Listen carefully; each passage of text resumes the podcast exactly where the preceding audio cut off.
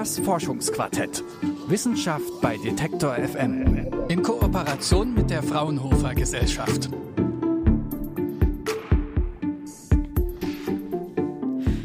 2020. Da wurden so viele Daten verbraucht wie nie zuvor. Marktanalysen zeigen, dass allein durch die deutschen Mobilfunknetze 5,2 Milliarden Gigabyte geschickt wurden und damit doppelt so viel als im Vorjahr, also 2019. Klar hat da Corona die Finger mit im Spiel, Stichwort Homeoffice und Videokonferenzen, aber dass der Datenverbrauch gestiegen ist, bestätigt auch noch mal ganz klar einen Trend, der sich ziemlich dominant in den letzten Jahren entwickelt hat, und zwar die Datenflut nimmt zu. Und mit dieser Datenflut kommen auch ganz neue Anforderungen an Geschwindigkeit, Leistungsfähigkeit und Energie. Diesen Anforderungen sind unsere heutigen Computer langfristig aber noch gar nicht gewachsen, weder in der Software noch in der Hardware. Wir brauchen also neue Computer. In der Fachsprache nennt man das Next Generation Computing. Was es damit auf sich hat, darum geht es heute im Forschungsquartett. Ich bin Leora Koch, schön, dass ihr dabei seid.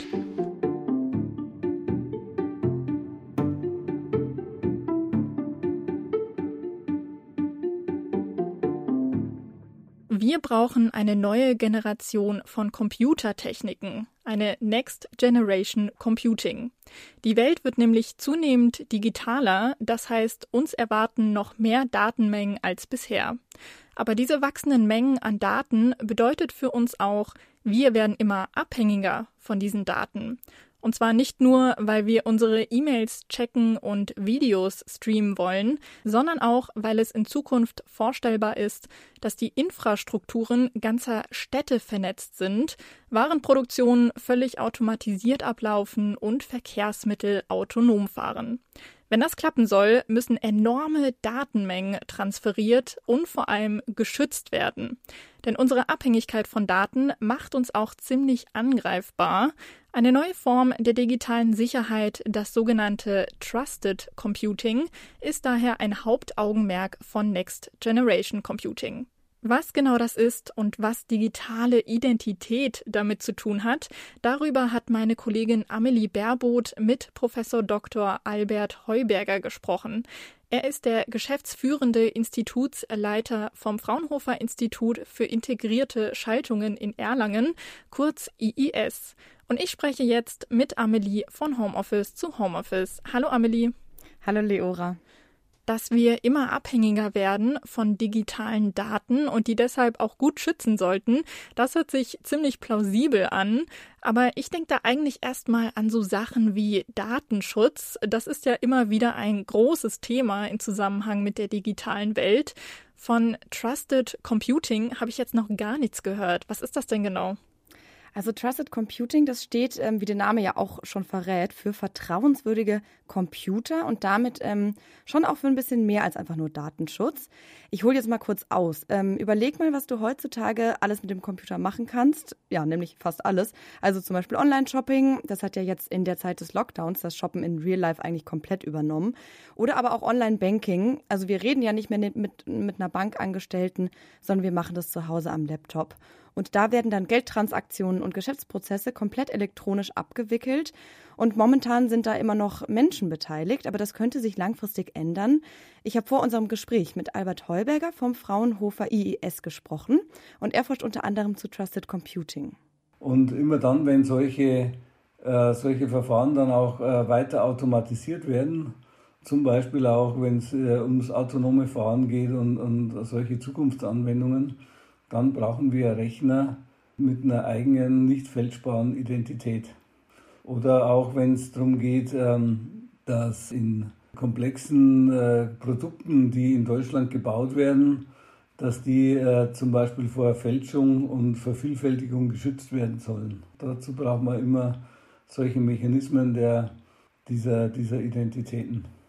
Andere Beispiele, bei denen Trusted Computing wichtig wird, sind eben rechtsverbindliche Geschäfte, die digital ablaufen, wie das erwähnte Online-Banking. Aber es geht eben nicht nur um unsere persönlichen Daten, sondern zum Beispiel auch um riesige Prozesse in der Industrie, wie Lieferungsketten oder Herstellungsprozesse. Solche Vorgehen, die werden nämlich immer weiter automatisiert Oder was Albert Heuberger gerade eben da schon erwähnt hat, das autonome Fahren auch. Da kommunizieren ja die Autos quasi irgendwann untereinander und mit der Ampel zum Beispiel. Wir sind dann da komplett raus. Also die Kommunikation, die läuft dann nur noch von Maschine zu Maschine oder eben Computer zu Computer. Und dann ist es natürlich total wichtig, dass wir diesen Rechnern, die unsere zwischenmenschliche Kommunikation ersetzen, auch vertrauen können. Klar, sobald äh, Maschinen unter sich kommunizieren, habe ich da keinen Einblick mehr über die Prozesse und muss denen blind vertrauen.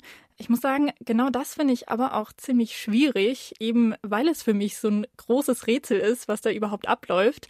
Wie kann ich denn jetzt also wirklich sicher sein, dass diese Kommunikation unter Maschinen auch wirklich vertrauenswürdig und sicher ist und nicht jetzt äh, irgendwelche HackerInnen mir da meine Daten abluchsen?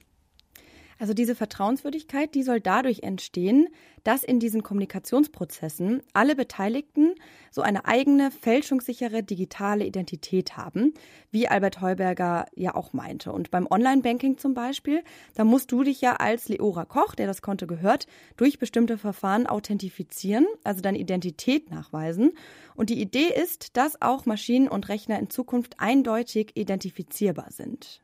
Ja, bei Trusted Computing geht es ja darum, dass wir äh, Rechnern und im Endeffekt auch Maschinen auch eine vertrauenswürdige Identität geben und dass diese vertrauenswürdige Identität dann wirklich auch über die gesamte Kette von ähm, technischen Lösungen, die so ein Computer in sich trägt, dann auch wirklich durchgereicht wird und konsequent auch äh, sichergestellt wird. Das sagt Albert Heuberger und diese Identität, die haben Computer ja eigentlich schon mit der IP-Adresse. Und so eine digitale Identität für Objekte muss, um vertrauenswürdig zu sein, eben auch besonders sicher sein.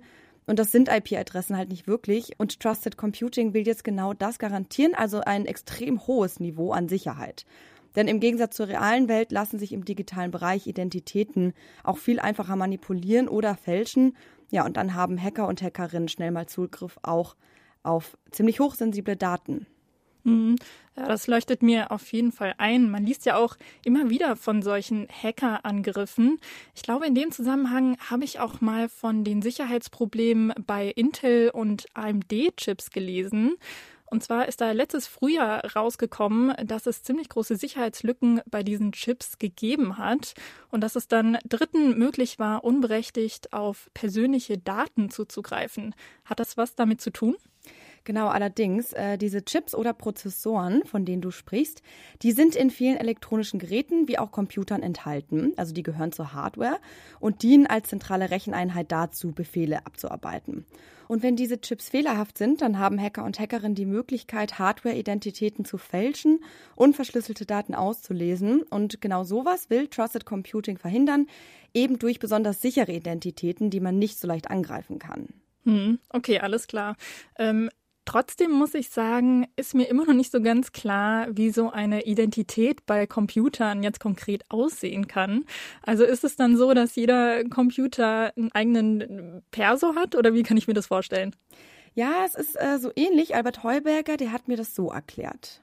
Technisch gesehen muss man äh, bei solchen ähm, Systemen erstmal dafür sorgen, dass die Hardware wirklich eindeutig identifiziert ist. Das kann man durch so Identitäten machen wie sogenannte Physically Unclonable Functions, PUF, ja, PUF abgekürzt.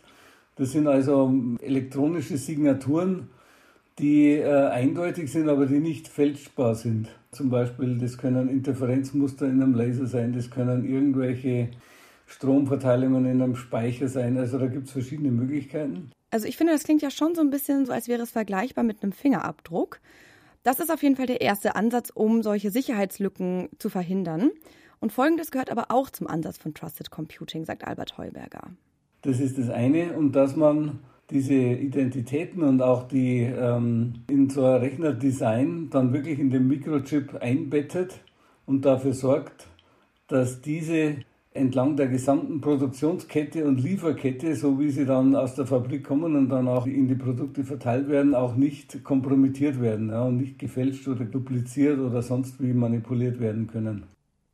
Die Identität, die muss also im gesamten Datenfluss sicher und geschützt sein, angefangen bei der Hardware, über Software-Zwischenschichten bis zum Endkunden oder zur Endkundin. Also so, dass du, wenn du dann quasi in deinem selbstfahrenden Auto sitzt, keine Angst haben musst, dass sich da jemand äh, in das System von deinem Auto gehackt hat und das Steuer übernimmt. Hm. Wie sieht das denn jetzt in der Praxis konkret aus? Also wird dieses Trusted Computing überhaupt schon eingesetzt? Also das Fraunhofer IES ist momentan immerhin schon dabei, solche Computerchips, die sicher und nicht fälschbar sind, zu designen. Ansonsten spielt sich das Trusted Computing aber tatsächlich noch vor allem im Bereich der Forschung ab. Ähm, was ich noch super spannend finde, ist allerdings, dass Albert Heuberger und das IES bei ihrer Forschung anderen in ihre Ergebnisse Einblicke geben. Also ähnlich wie bei Open Source in der Softwareentwicklung stellen sie eine Art Bauplan für die Hardware zur Verfügung und dann können alle, die das interessiert, gucken, wie sicher die Technik wirklich ist ähm, und Klar, je mehr Augen auf das Produkt gucken, desto mehr eventuelle Lücken und Fehler kann man dann auch entdecken und schließen. Und so ähm, entsteht eben ja eine besonders vertrauenswürdige Elektronik- und Datensicherheit. Und die ist äh, zentral für die Zukunft unserer digitalen Gesellschaft. Also abschließend lässt sich auf jeden Fall sagen, Next Generation Computing und vertrauenswürdige Computersysteme klingen zwar jetzt erstmal etwas kompliziert, aber sie sind angesichts der immer größer werdenden Datenmengen auch unentbehrlich für eine sichere digitale Zukunft. Danke dir für das Gespräch, Amelie. Gerne. Das war's mit dieser Folge vom Forschungsquartett. Wenn euch unser Podcast gefällt, dann freuen wir uns natürlich, wenn ihr das Forschungsquartett abonniert. Das könnt ihr einfach da machen, wo ihr Podcasts hört. Die Podcast-Folgen findet ihr aber auch auf unserer Website detektor.fm. Und wenn ihr Tipps habt, Kritik oder Anregungen, dann schreibt uns doch gerne an forschungsquartett.detektor.fm. Die Redaktion für diese Folge hatten Amelie Baerboth und Anton Burmeister. Und ich bin Leora Koch. Macht's gut und bis nächste Woche. Tschüss. Ciao.